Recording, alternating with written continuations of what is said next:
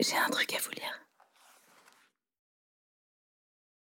Extrait d'Aumont Georges, ma belle maîtresse, correspondance entre Georges Sand et Alfred de Musset.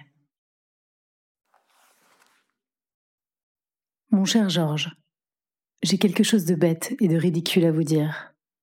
Je vous l'écris au lieu de vous l'avoir dit, je ne sais pourquoi, en rentrant de ma promenade. J'en serai désolée ce soir.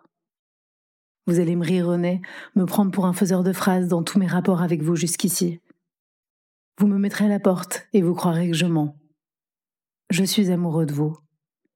Je le suis depuis le premier jour où j'ai été chez vous.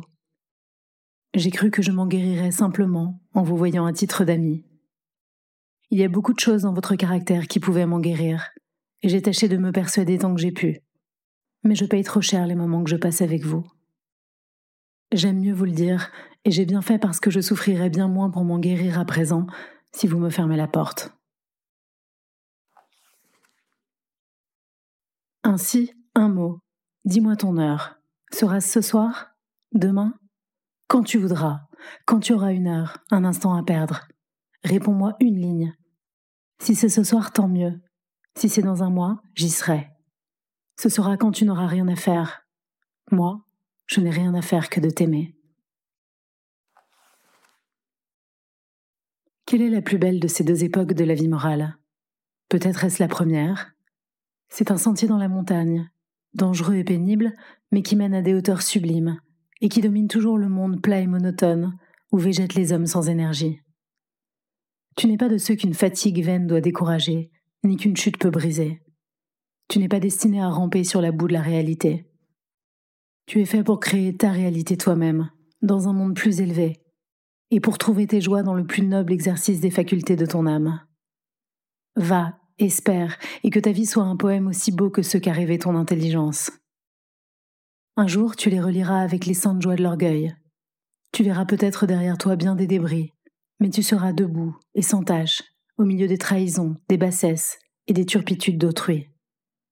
Celui qui s'est toujours livré loyalement et généreusement peut avoir à souffrir, mais à rougir jamais. Et peut-être que la récompense est là, tout entière.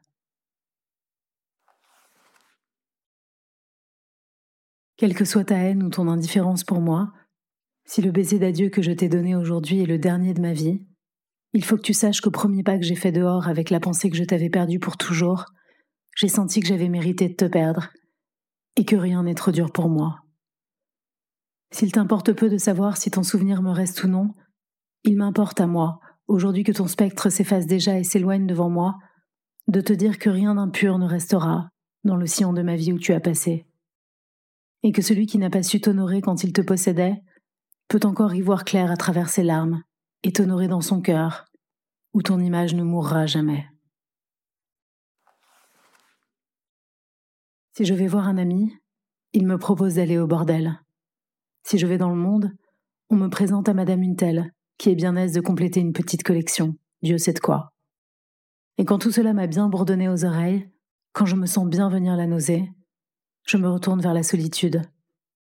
Et je la trouve si noire et si profonde que je n'ose aller ni d'un côté, ni de l'autre.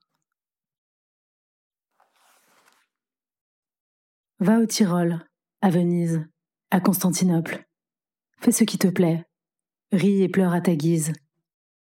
Mais le jour où tu te retrouveras quelque part seul et triste, comme à ce lido, étends la main avant de mourir, et souviens-toi qu'il y a dans un coin du monde un être dont tu es le premier et le dernier amour.